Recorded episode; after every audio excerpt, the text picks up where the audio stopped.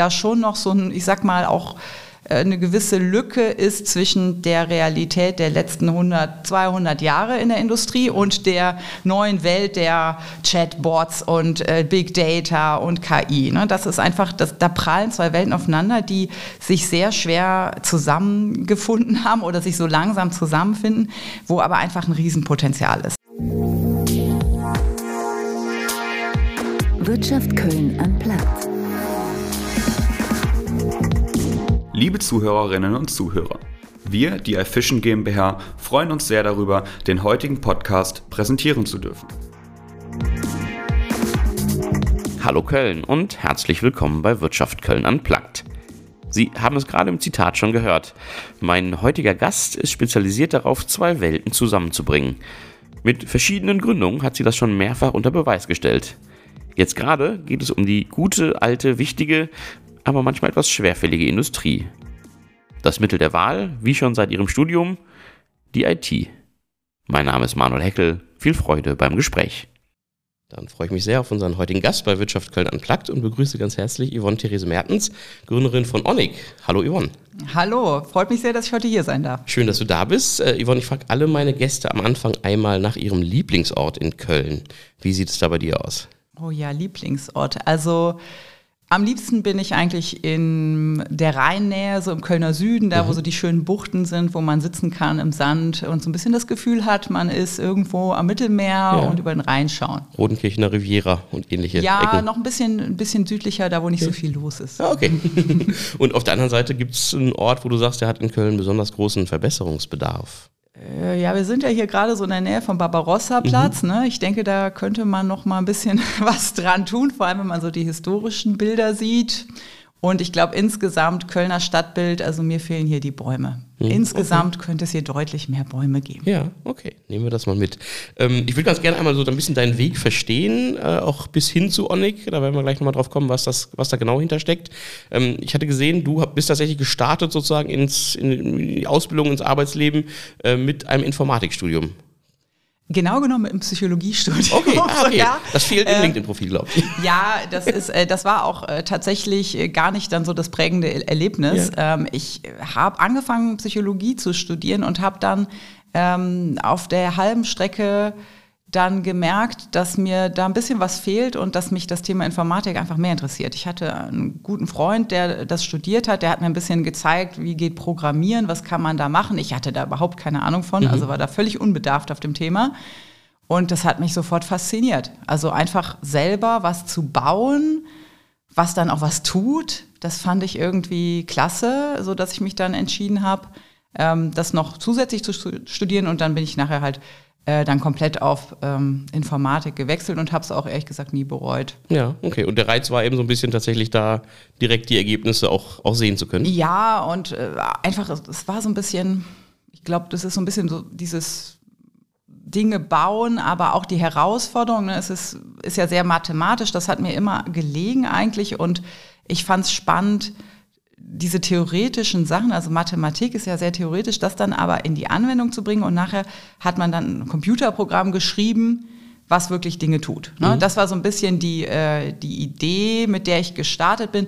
Das Informatikstudium selber hat allerdings gar nicht so viel mit Programmieren zu tun. Das muss man mhm. schon ehrlich sagen. Also falls da jemand, jemand jetzt falsche Erwartungen hat, man programmiert da auch ein bisschen, aber es geht da natürlich sehr viel um grundsätzliche technische mhm. Fragestellungen und technisches Denken, was aber auch super spannend ist. Also hat mich, äh, wie gesagt, ich habe es nie bereut. Mhm. Ja. Ich, ich, hatte jetzt gerade mal nachgeguckt, aktuell und auch über die letzten Jahre äh, lag tatsächlich im Informatikstudium ja auch oft als Problem manchmal äh, skizziert. Der Frauenanteil so bei Viertel, äh, wahrscheinlich in manchen. Immerhin. Ja, genau, immerhin. immerhin genau. ähm, wie, wie, wie war das bei dir, dann auch sozusagen in so diese, diese ja doch immer noch klischeebehaftete Männerdomäne zu starten? Ja, also äh, gut, dass du es sagst. Da habe ich, glaube ich, eine Wette verloren, weil ich hatte irgendwie gesagt, dass der äh, Frauenanteil auf 25 äh, Prozent wachsen wird bis 2010. Das hatte ich mit einem Studentenkollegen damals gewettet. Ich glaube, das habe ich nicht geschafft. Ja.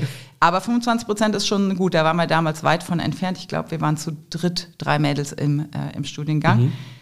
Ähm, wie das so war, also mich hat es ehrlich gesagt jetzt nicht so sehr gestört. Ähm, aber ich finde es jetzt im, Nachhinein, im Nachhinein finde ich es eigentlich dramatisch. Ne? Also, dass solche Studiengänge, nicht nur Informatik, alle technischen äh, Studiengänge, naturwissenschaftlichen geht so, aber auch Ingenieurwissenschaften, dass das so unterrepräsentiert äh, ist, darf eigentlich nicht mehr sein. Ne? Und ich glaube, da müssen sich alle fragen, wie können sie dazu beitragen, egal ob Politik, äh, Ausbildung, Eltern, Schulen insbesondere haben da eine ganz wichtige Rolle. Und ich glaube, da wird noch viel zu wenig gemacht. Ich persönlich versuche immer junge Frauen zu motivieren ne, und sie dafür zu begeistern.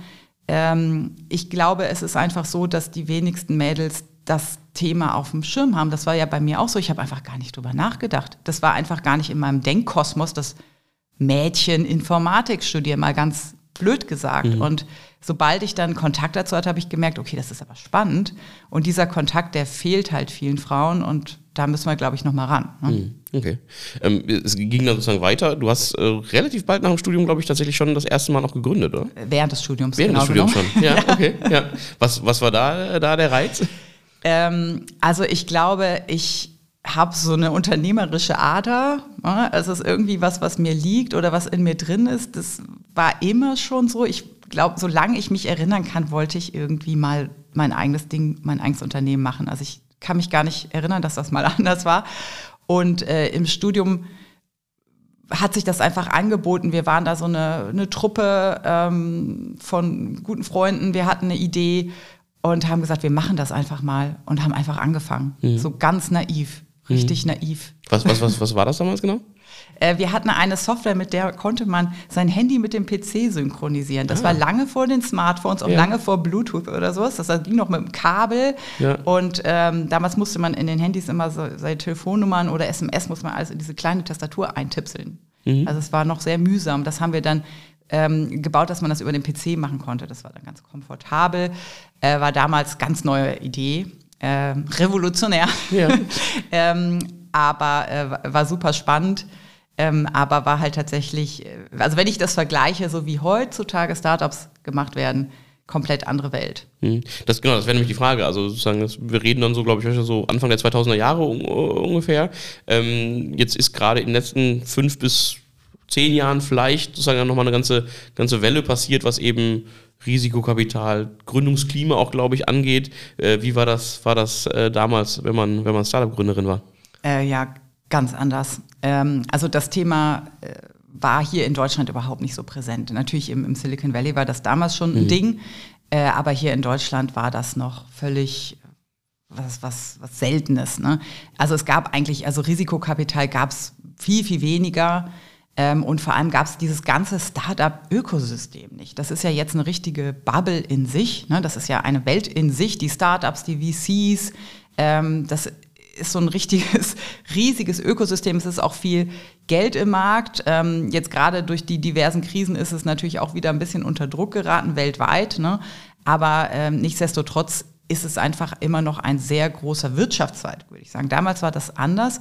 Da war das wirklich ein bisschen Ausnahmeerscheinung und es gab auch gar nicht dieses, ähm, dieses Unterstützernetzwerk. Mhm. Ne? Da hat sich schon extrem viel getan. Mittlerweile als Startup, wenn ich gründen will, ich, ich kann ja, es gibt ja tausend ähm, Möglichkeiten, sich zu informieren, äh, sich Unterstützung zu holen, sei es finanziell, aber auch einfach so im Doing. Äh, die Städte, die, die Verbände, die, äh, das Land, äh, der Bund ähm, bieten Dinge an. Es gibt Trillionen Bücher, Podcasts. Ähm, es gibt ein großes Netzwerk, die Venture Capital Unternehmen selber schulen die Startups und, und helfen denen, unterstützen mhm. die. Also das ist einfach eine ganz große Professionalisierung, die, glaube ich, für die Startups sehr gut ist auf der einen Seite. Auf der anderen Seite ist aber auch die Erwartungshaltung eine ganz andere. Mhm. Ne? Also früher, wenn man ein Startup gemacht hat, also ich mache es ja jetzt schon viele Jahre und habe verschiedene Phasen durch, äh, durchgemacht oder erleben dürfen, sagen wir es mal positiv. Und ähm, während es damals wirklich alles sehr aufregend, neu und, und ähm, auch viel Innovationskraft einfach aus einem selber rauskam und man sich da einfach auch durchgewurschtelt hat, ne, ist das mittlerweile so professionalisiert, dass auch die Erwartungshaltung da ist, dass man sich ab Tag eins benimmt wie ein ultraprofessionelles okay. Unternehmen. Also ja. professioneller als die, die Unternehmen, die schon seit hunderten Jahren mhm. im Markt sind. Als Startup muss man alles schneller, besser, professioneller machen. Das ist ganz klar die Erwartungshaltung. Das war früher einfach noch nicht so da. Ne? Allerdings gab es auch niemanden, der einem geholfen hat. Ne? Mhm. Das war also die Kehrseite. Ja, ja. Du, genau, du hast es, hast es angesprochen, es wiederholte sich noch ein paar Mal in, in deinem Leben, äh, dass es zu, zur Gründung kam. Ich habe mich gefragt, wie bist du da vorgegangen? Wann, wann, wie hat, hat man gemerkt, welche, diese Idee könnte wirklich was werden? Weil, äh, also, und so, so, dass man quasi da auch irgendwie mit, mit voller Kraft dann tatsächlich loslegt, bei den wahrscheinlich vielen Ideen, die einem so, so unterkommen und bei dir eben diese drei, vier, fünf Mal, wo man gesagt hat, darauf setzen wir jetzt wirklich. Ja, ich glaube, da sind, das ist halt das Besondere der Startups, die müssen halt extrem agil sein, wie man so schön sagt. Ne? Ähm, die Ideen sind immer da, aber seltenst äh, wird man mit der Idee reich, die man als erstes hatte. Mhm. Ähm, manchmal ist die Idee sehr ähnlich, aber sie ist immer so ein bisschen anders. Manchmal ist sie auch was komplett anderes. Ne? Ähm, und ich glaube, das ist einfach der Vorteil, den äh, Startups haben, dass sie in der Lage sind oder in der Lage sein müssen auch, sich sehr schnell auf ihren Markt einzustellen es gibt ja so diesen, diesen Begriff des Lean Startups, das ist so eine Philosophie, die dahinter steht, die eigentlich auch alle Startups mittlerweile so leben. Und die Idee ist, sehr schnell einfach zu schauen, funktioniert mein Produkt, nimmt der Markt das an, äh, ist das, treffe ich die richtigen Dinge beim Kunden, bekomme ich das richtige Feedback und dann sofort, wenn man merkt, nee, das ist es irgendwie nicht oder nicht so ganz, dann sofort zu reagieren, sofort mhm. auch sich neu aufzustellen, Dinge zu ändern und anzupassen. Und daher ist das jetzt nicht so der erleuchtende Moment, an dem man sagt, ja, wir haben es, sondern das ist so ein iterativer Prozess, wo man immer wieder sehr, sehr schnell nachregeln muss. Mhm. Das ist sehr anstrengend, aber das macht es natürlich auch spannend. Also mhm. das hat auch wieder so zwei Seiten. Ähm, ich persönlich finde es sehr angenehme Art zu arbeiten. Okay, ja. Vielleicht können wir es mal tatsächlich durchspielen, jetzt mit, mit Onik auch. Ich glaube, ihr seid so jetzt unterwegs seit gut zwei Jahren. Ne? Mhm. Mit dem, wie, wie sah es da aus? Was stand da am Anfang und wie hat sich quasi zu dem entwickelt, was es auch heute ist? Also wir äh, kommen im, im, Gründerteam, wir haben auch davor schon ein äh, Start-up gemeinsam gehabt und äh, zum Exit gebracht. Und ähm, in unserem Gründerteam haben wir sehr stark gearbeitet, äh, auch mit dem Vorgängerunternehmen im Industriebereich. Das heißt, wir haben Industrieunternehmen mit einer Software versorgt, um ihre Energieverbräuche effizienter mhm. zu managen. Und zwar wirklich ganz nah am Shopfloor, also wirklich in der Produktion, große Produktionsanlagen gesteuert, große Energiesysteme gesteuert, also sehr nah an diesem Produktionsprozess. Da kommen wir gedanklich her. Und ähm, an der Ecke wollten wir auch weitermachen, weil wir halt gemerkt haben, gerade in Produktionsunternehmen ist einfach noch sehr viel Potenzial, Dinge effizienter zu machen und auch nachhaltiger. Ne? Das mhm. ist ja eigentlich auch das große Thema. Es geht ja nicht nur um kostengünstiger, schneller, besser, sondern es geht auch insbesondere um, um nachhaltiger, CO2-ärmer. Und da kann man sehr viel erreichen, wenn man die richtigen Digitalisierungstools einsetzt. Mhm. Ne? Das ist aber nicht so trivial, weil da schon noch so ein, ich sag mal, auch äh, eine gewisse Lücke ist zwischen der Realität der letzten 100, 200 Jahre in der Industrie ja. und der neuen Welt der Chatbots und äh, Big Data und KI. Ne? Das ist einfach, das, da prallen zwei Welten aufeinander, die sich sehr schwer zusammengefunden haben oder sich so langsam zusammenfinden, wo aber einfach ein Riesenpotenzial ist. Ne? Also mit neuen Technologien, jetzt nicht unbedingt mit Chatbots, aber KI ist definitiv eine Schlüsseltechnologie, die auch in der Industrie super wichtig ist.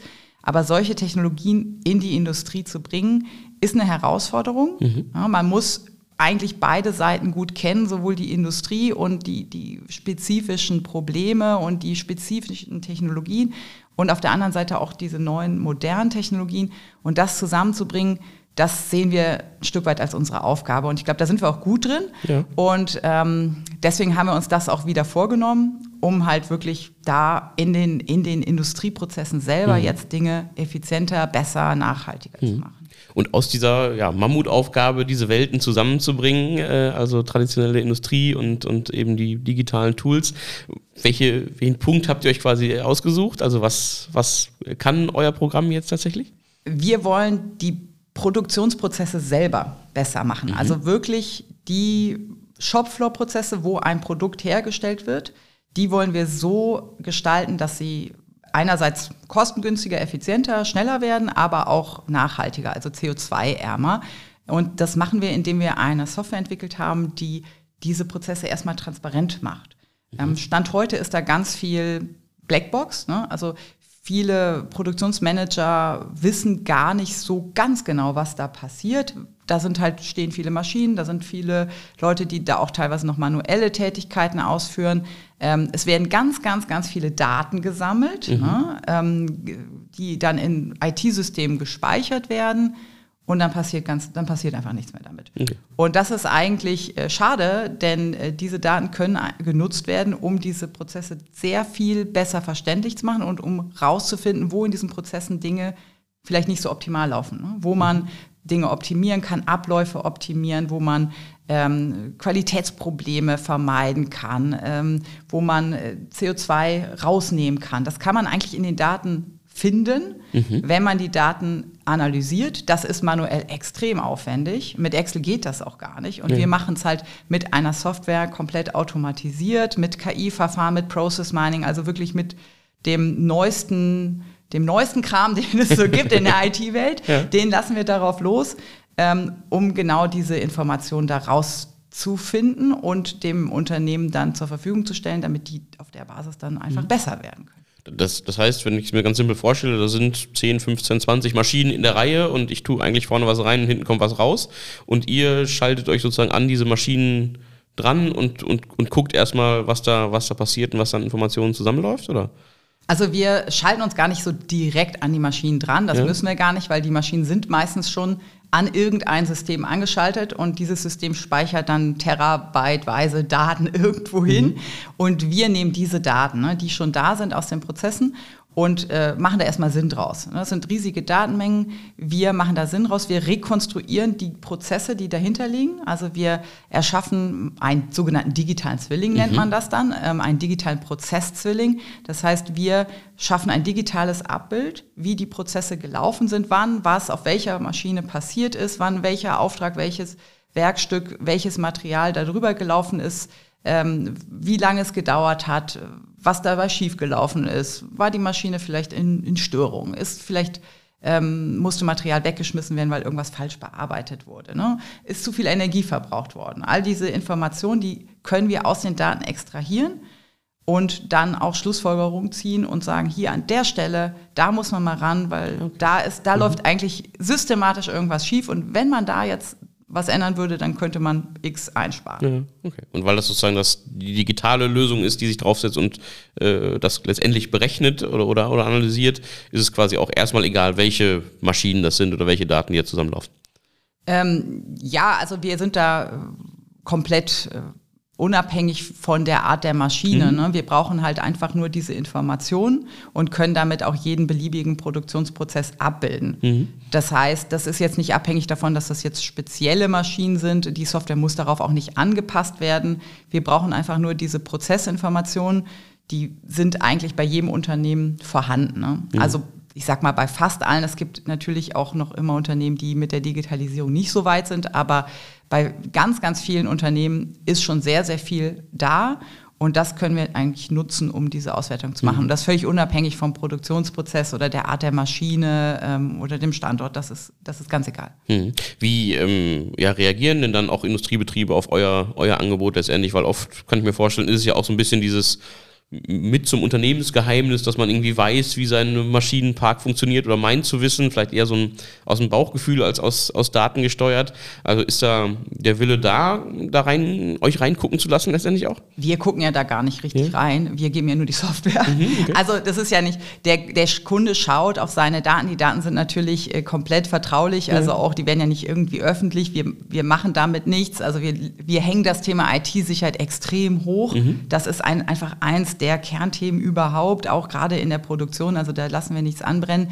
Ähm, das heißt, wir machen mit den Daten gar nichts. Die sind auch nicht für irgendwen einsehbar. Die, äh, die Kunden können da selber dann ihre Auswertungen drauf fahren mhm. oder mit ihren Beratern. Ne?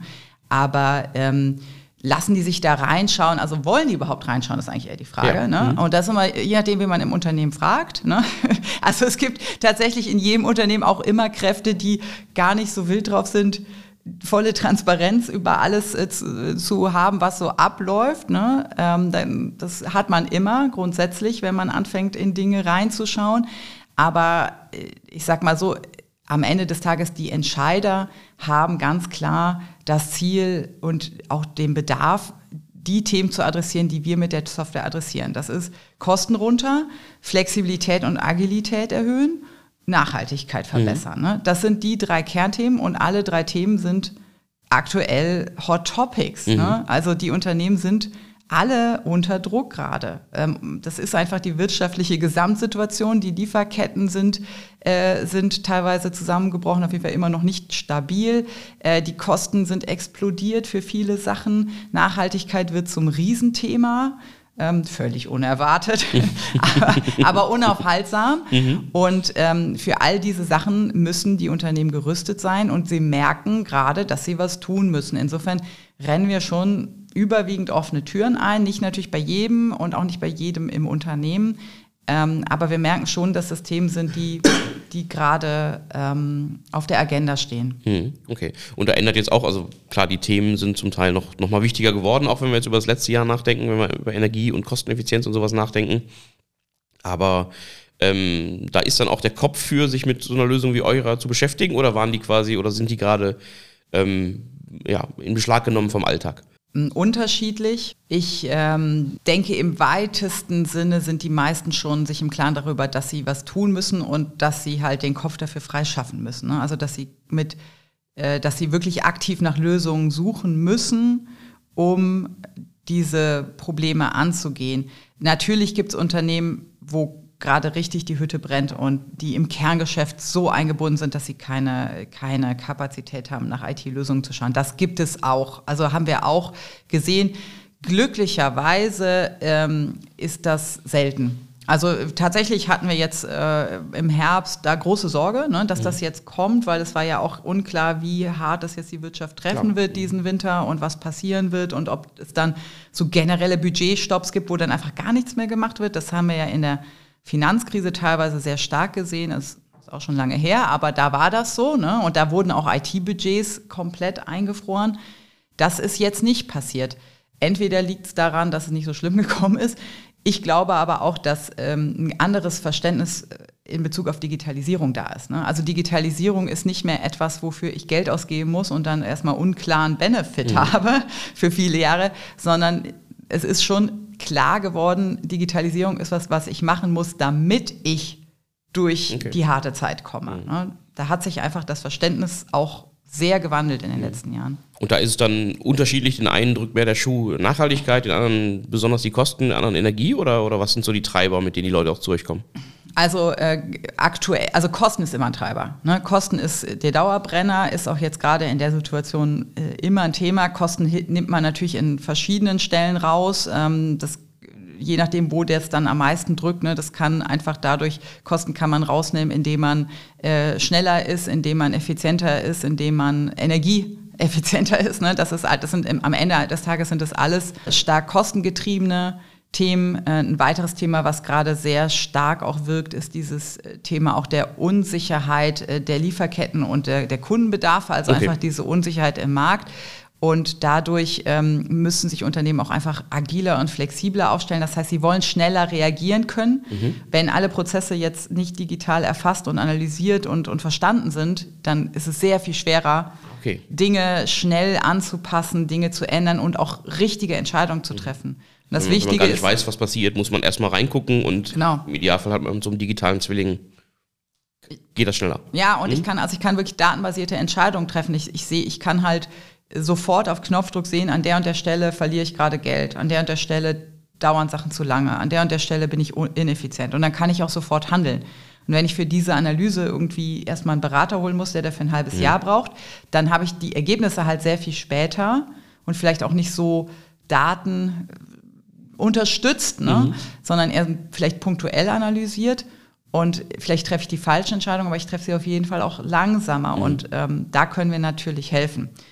Und zum Thema Nachhaltigkeit, da merken wir, dass das gerade kommt. Ähm, das rumort aber noch. Okay. Also das ist sowas, es rumort und alle Unternehmen haben auch auf dem Schirm, wir müssen da was tun und zwar bald. Mhm. Aber vielleicht noch nicht heute. Okay, also, ja. ne, also wir merken, die ersten Kunden sehen das schon und wir setzen auch ganz klar drauf. Also erstens aus eigener Überzeugung, weil wir das wollen, ähm, aber auch, äh, weil wir sicher sind, dass das Thema, wenn es kommt, dann kommt es mit dem Schlaghammer. Mhm. Und dann auf einmal ganz große Aufregung, Gott, wir müssen. Und jetzt haben wir keine digitale Lösung. Was tun wir jetzt? Ah, glücklicherweise gibt es das von Ornik, ist schon hier. Das ist, äh, das ist unser Ansatz. Ähm, die Unternehmen, wie gesagt, viele finden sich da gerade. Also mhm. wir sehen da jetzt die letzten Monate und ich denke, das wird jetzt auch noch ein halbes, dreiviertel Jahr so weitergehen, so ein Findungsprozess. Und ich erwarte dann eigentlich so zum Ende des Jahres oder nächstes Jahr, dass da der, der große, dass dann auch das, das große Machen passiert, ne? Ja. dass dann die Unternehmen losgehen und dann auch ähm, aktiv äh, Lösungen einsetzen und, und diese digitalen Themen angehen, um die Nachhaltigkeit zu verbessern. Wie, wie findet ihr aktuell zusammen mit euren Kunden und den Unternehmen? Also tatsächlich ja trotzdem noch ein relativ neues, äh, junges Startup, auch wenn ihr jetzt schon einige Erfahrungen aus der digitalen äh, oder den digitalen Industriezweigen quasi mitbringt. Ähm, aber wie, wie, wie findet man zueinander? Ähm, auch unterschiedlich. Also ist auch mal so ein bisschen die Frage, wen wir im, im Unternehmen adressieren, auch welche Altersstufe. Ne? Mhm. Ähm, Gerade die jüngeren ähm, Vertreter des Produktionsmanagement, Produktionsleitung, Qualitätsmanagement, das sind so äh, typische äh, Personas, auf die wir zugehen. Ähm, Gerade die Jüngeren sind natürlich auch viel in den typischen LinkedIn-Kanälen unterwegs, mhm. wo man die auch gut erreichen kann, auch übers Internet gut erreichen. Ähm, aber das ist ich sag mal, auch noch nicht, die, das sind nicht alle, ne? teilweise sind es wirklich traditionellere Kanäle. Also wir machen auch sehr viel über Veranstaltungen, Events, Messen. Fachveranstaltungen sind immer ein sehr guter Punkt, wo man sich wirklich inhaltlich ja. austauscht zu solchen Problemstellungen. Da kann man immer sehr gut auch direkt die richtigen Ansprechpartner erreichen. Äh, man muss schon, es ist halt Industriekundenvertrieb, B2B-Kundenvertrieb ist halt ein bisschen was anderes. Ne? Da kann man nicht ein Werbeplakat schalten irgendwann an der Bushaltestelle und dann mhm. äh, oder irgendwie eine Social-Media-Kampagne. Das geht dann häufig ein bisschen vorbei an der Zielgruppe. Da muss man meistens doch stärker und direkter und inhaltlicher auch auf die Leute zugehen. Ja, okay. Und wo, wo steht ihr jetzt mit, mit Onic auch? Also äh, zwei Jahre jetzt unterwegs. Ähm, was, genau, was, was habt ihr geschafft? Was bleibt noch zu tun? Es ist immer was zu tun. man, ist, man, ist, nie fertig. Äh, wir haben die Software entwickelt, wir haben sie zur Marktreife gebracht. Mhm. Das war schon mal eine, eine große Meilenstein, weil das auch eine, ich sag mal, sehr komplexe Software ist, die sehr, sehr viel kann, sehr viel Technologie und, und IP auch mit im Bauch hat. Und wir sind jetzt im Rollout. Das heißt, wir gehen jetzt auf die Kunden zu. Wir haben auch schon viele Industriekunden gewinnen mhm. können, ähm, gehen jetzt raus mit der Software und ähm, es läuft sehr gut. Ähm, wir bekommen sehr positive Rückmeldungen, also sind sehr optimistisch, dass wir unser Geschäftsmodell da in die richtige Richtung ja. gedreht haben, mussten auch gar nicht so viel äh, okay. verändern diesmal. es war eher so ein bisschen Feintuning, aber tatsächlich ist es nach wie vor noch die Idee, mit der wir gestartet sind mhm.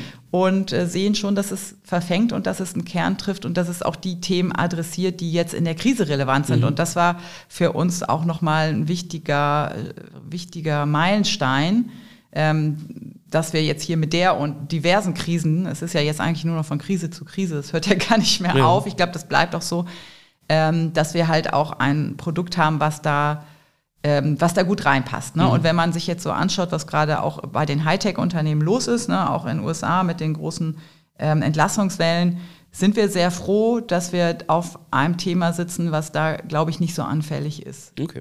Hm, also die ganzen Produktionsbereiche seht ihr etwas entspannter, was das angeht. Also es wird ja immer noch sehr, sehr gutes Geld verdient ja. in der deutschen Industrie. Ne? Also allen Unkenrufen zum Trotz äh, muss man sagen, dass die deutsche mhm. und internationale Industrie, wir sind auch nicht nur äh, auf Deutschland fokussiert, ne? aber natürlich erstmal als Kernmarkt Deutschland, aber auch grundsätzlich weltweit unterwegs. Aber man muss ja sagen, dass die Industrie da durchaus stabil dasteht, mhm. ähm, im Großen und Ganzen und, und, immer noch sehr, sehr gutes Geld verdient. Mhm. Ne? Das heißt, ähm, wir haben da jetzt äh, nicht das Gefühl, dass wir da jetzt äh, gerade mit runtergerissen werden in irgendwas. Das ist nicht so. Äh, die Frage war halt tatsächlich, wenn jetzt, wenn jetzt so eine Krise durchweht, ob tatsächlich IT-Budgets eingefroren mhm. werden, ob andere Themen wichtiger sind. Und das sehen wir halt eher nicht. Ne? Okay. Also manchmal ja, einzelne Unternehmen ja, aber es ist nicht die Summe. Ähm, und im Gegenteil, also wir denken eigentlich, dass wir auf die richtigen Themen setzen und da vielleicht am Ende des Tages sogar ähm, richtige Impulse setzen, um gut durch die Krise zu kommen. Mhm. Okay. Wie lebt es sich gerade mit dem Themenfokus und dem Kundenfokus äh, auch hier in Köln? Äh, sehr gut, mhm. sehr gut. Also für uns ist der Standort Köln eigentlich aus zwei Aspekten ein gut gewählter Standort. Zum einen äh, von der Kundenseite, es gibt nicht so unglaublich viele Industrieunternehmen hier in Köln, aber es gibt viele im Umland. Mhm. Ne? Also rundherum ist viel Industrie und man ist von Köln ja auch überall sehr schnell. Also die Anbindung hier ist ja optimal. Ähm, man kommt eigentlich überall in Europa, würde ich sagen, in ganz guter Zeit mit dem Zug hin. Auch sehr wichtig, weil wir sind ein äh, CO2-neutrales mhm. Unternehmen und es ist sehr wichtig, dass man alles mit dem Zug gut erreichen kann. Das ist, äh, das ist der Fall in Köln. Ähm, und der andere äh, wichtige Standortvorteil äh, für uns ist auch die Nähe zu den Universitäten. Ne? Mhm. Die Köln hat natürlich eine, eine gute Uni, ähm, insbesondere auch für äh, betriebswirtschaftliche Themen. Ähm, wir sind auch sehr nah an der äh, RWTH Aachen dran, mhm. wo ich auch studiert habe. Ähm, und da gibt's halt ganz viele Lehrstühle, die auf unseren Themen äh, sehr, sehr weit sind, mit denen wir da zusammenarbeiten, Forschungsprojekte mhm. machen, wo wir natürlich auch junge Talente akquirieren. Es gibt äh, Demofabriken, wo wir unsere Lösung installiert ja. haben. Also die Nähe hilft uns da auch. Ähm, aber auch weitere. Ne? Es gibt mhm. auch hier im, im, weiteren Umfeld gibt es viele gute technische und nicht technische Unis und ähm, das ist für uns sehr gut. Ne? Und wir wollen, wir wollen auch gar nicht nach Berlin, mhm. ne? wie, wie alle anderen Startups. Ähm, ich glaube, die, die Leute, die wir auch ansprechen, auch auf der Mitarbeiterseite, ähm, sind vielleicht in Köln auch einfach besser aufgehoben als in Berlin. Wir sind auch nicht so das Hipster-Startup. Ehrlich mhm. gesagt, dafür ist, ist, unser Thema einfach zu bodenständig vielleicht und unsere, die Industrie, die wir bedienen, äh, zu bodenständig. Mhm. mhm. Ähm, da passen wir ganz gut nach Köln, habe ich ja, das Gefühl. Ja. Jetzt wart ihr mit eurer vorherigen Gründung ja auch schon, auch schon in Köln äh, beheimatet. Äh, mit, dem, mit dem Blick auf so die, die, die Startup-Szene oder auf den, den Standort auch tatsächlich. Was passt da besonders gut? Du hast die, die Nähe natürlich jetzt schon angesprochen zu den Universitäten, aber ähm, wo gibt es vielleicht auch Bereiche, wo du sagen willst, da, da könnte, könnte noch mehr passieren oder könnte, wäre mehr Unterstützung notwendig? Ähm, ja, also ich glaube, hier gibt es auch eine, eine agile Startup-Szene mittlerweile. Mhm. Es gibt ja auch viele Unternehmen aus Köln. Also Köln hat da ja massiv nachgezogen und ähm, die Szene ist, ist sehr, sehr, sehr nett und sehr schön die Frage ist, ob man die jetzt, ob man überhaupt so eine lokale Szene braucht. Ne? Mhm. Also ich meine, das ist, ist eine Bubble, da kann man nett zur Veranstaltung gehen, aber ähm, also für mich ist das jetzt kein Must-have, um ein erfolgreiches Unternehmen ja. zu, zu gründen. Das ist einfach ein schöner äh, Seiteneffekt, der da mit auftritt. Ähm, ich persönlich find, finde mich hier in Köln eigentlich gut unterstützt ähm, ich kann natürlich nicht darüber sprechen, wie es so für, für ganz junge Startups ist, was es da gibt, weil wir das jetzt ehrlich gesagt nicht in Anspruch genommen haben. Ne? Mhm. Ne? Also gerade wenn ähm, gerade sehr, sehr junge Startups und so Ausgründungen aus der Uni äh, profitieren sehr stark auch von so Gründerzentren, ne, die die dann stark an die Hand nehmen und bei so Basisthemen unterstützen, sowas wie schreibe ich eigentlich einen Business Case, ne? was muss da eigentlich drinstehen und was sind so die so Schulungen. Ne? Mhm. Ich habe das damals in Aachen gemacht, äh, da gab es einen, einen, Lehrstuhl, der das angeboten hat, das war, da waren wir glaube ich der erste Jahrgang, der das okay. gemacht, das war ganz neu. Ähm, aber das war super. Und sowas ist sehr wichtig. Ich, ich weiß gar nicht, wie das Angebot hier in Köln ist. Sowas würde ich aber immer sagen, sollte auch ein Stadt und insbesondere die Unis auch mhm. anbieten für junge Gründer, weil das sehr stark hilft. Wir haben das jetzt in den letzten Jahren nicht mehr gebraucht, sag ich mal, weil da ein bisschen schon rausgewachsen sind aus den Themen. Ansonsten ähm, braucht brauchen wir jetzt nicht so diese, diese Early-Unterstützung äh, ja. so sehr. Ne? Ähm, was ich mir von Köln wünsche, ähm, sind äh, Bäume. Bäume. Mir fehlen absolut die Bäume okay. und die schönen Plätze, wo wir nach der Arbeit mit dem Team ja. noch gemeinsam sitzen können und noch ein Feierabendbier trinken ja. und dann in, in, schöne grüne Bäume schauen. Das würde ich mir also wünschen, um den Standort nochmal ähm, nachhaltig zu, zu verbessern. Das und, Wort, und, wortwörtliche Gründungsklima quasi. Genau, genau. Und ähm, das ist in anderen Städten leider besser, muss ja. man sagen. Und noch was ganz Wichtiges, äh, wie gesagt, wir sind ein CO2-neutrales Unternehmen. Mhm. Bei uns kommt auch keiner mit dem Auto zur Arbeit. Fahrradwege. Mhm. Äh, es wird ja, es passiert ja langsam, langsam was, aber ähm, äh, da muss, das muss viel mehr, viel schneller, äh, viel besser werden. Also wenn ich es, wenn ich es nicht von aus dem Kölner Süden bis äh, in den Kölner Norden schaffe mit dem Fahrrad, weil ich Angst habe mhm. auf dem Weg und ähm, dann doch die KVB nehmen muss, die da manchmal kommt, manchmal nicht, dann ist das sehr, ähm, sehr Startup-unfreundlich. Ja. Ne? Ja. Du hast, hast jetzt gerade das äh, Feierabendbier mit dem Team unter Bäumen angesprochen. Ähm, vorher auch schon gesagt, dass äh, ja, ihr mit dem, mit dem Team aus der vorherigen Gründung, im Kernteam zumindest, weitergemacht habt, wieder losgelegt habt. Ich mich gefragt, was macht denn so ein gutes Gründungsteam tatsächlich aus, dass man Lust hat, nochmal auf so, eine, äh, so ein Abenteuer zu gehen? Also ich, ich bin ja großer Fan davon, dass äh, von einem sehr, sehr guten ähm, Arbeitsklima und einer sehr äh, kollaborativen, freundschaftlichen Kultur im Unternehmen. Und ich glaube, das war in unserem alten Unternehmen so, weswegen auch viele einfach am Ball geblieben sind. Ne? Mhm. Also auch viele jetzt wieder nachgekommen sind aus dem alten Unternehmen.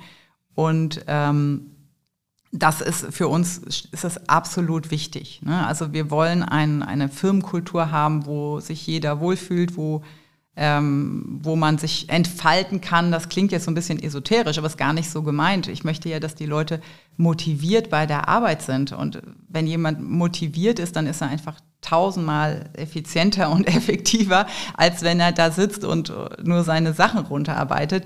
Aber um motiviert zu sein, muss ich halt, äh, die, muss die Kultur passen, muss, müssen die Leute sich angenommen fühlen, mhm. gewertschätzt fühlen, muss man das Gefühl haben, man kann im Team zusammenarbeiten, es gibt kein Hauen, Stechen, keine, keine politischen Spielchen, ne? all diese Sachen. Das muss stimmen. Und da muss auch ein Unternehmen darauf achten, dass es auch, gerade Startups, für Startups ist unheimlich wichtig, Viele schaffen das in der ganz frühen Phase mhm. und dann verliert sich das, wenn die wachsen. Ne? Dann, dann wird es dann doch irgendwie bisschen anders. Ne? Ja. Und ich glaube, das ist die ganz große Herausforderung, ähm, die man nicht vergessen darf. Es geht nicht nur darum, Kunden zu gewinnen. Es geht auch darum, diese Kultur beizubehalten und zu wachsen und trotzdem die Leute am Ball zu halten und motiviert zu halten. Mhm. Und ihr schafft das? Ich denke ja. Ich hoffe ja. Äh, musst du mal, musst du die, das Team fragen, aber ich, ich glaube schon und ähm, das ist uns wirklich unheimlich wichtig und ich glaube, das macht auch ein gutes Gründerteam aus und nicht nur ein Gründerteam, sondern generell jedes gute Team. Mhm. Wenn die Leute Spaß haben, motiviert bei der Arbeit sind, sich wohlfühlen, sind die einfach fünf bis zehn bis hundert Mal effektiver, als wenn sie da einfach nur ihre Stunden runterreißen, sag ich mal. Yvonne, ganz herzlichen Dank für die Einblicke und für deinen Besuch. Sehr, sehr gerne. Hat mich sehr gefreut. Vielen Dank. Wirtschaft Köln am Platz. Wir hoffen, das Gespräch mit Yvonne Therese Mertens hat Ihnen einige interessante Einblicke gebracht. Wir freuen uns wie immer über Feedback, Kritik oder auch über Vorschläge für neue GesprächspartnerInnen. Wie immer an podcast.rotonda.de oder auch über die LinkedIn-Seite des Rotonda Business Clubs. Nächste Woche spricht mein Kollege Stefan Merks mit Florian Bell. Der Österreicher hat vor knapp einem Jahr den Chefposten bei Eat Happy hier in Köln übernommen. Das Unternehmen stellt frische Sushi und asiatische Snacks her und verkauft die als Shop-in-Shop-Lösungen etwa bei Rewe oder Edeka. Um die kleinen Happen ist ein imposantes Business entstanden. All das nächste Woche Mittwoch bei Wirtschaft Köln Unplugged. Vielen Dank fürs Zuhören. Auf bald!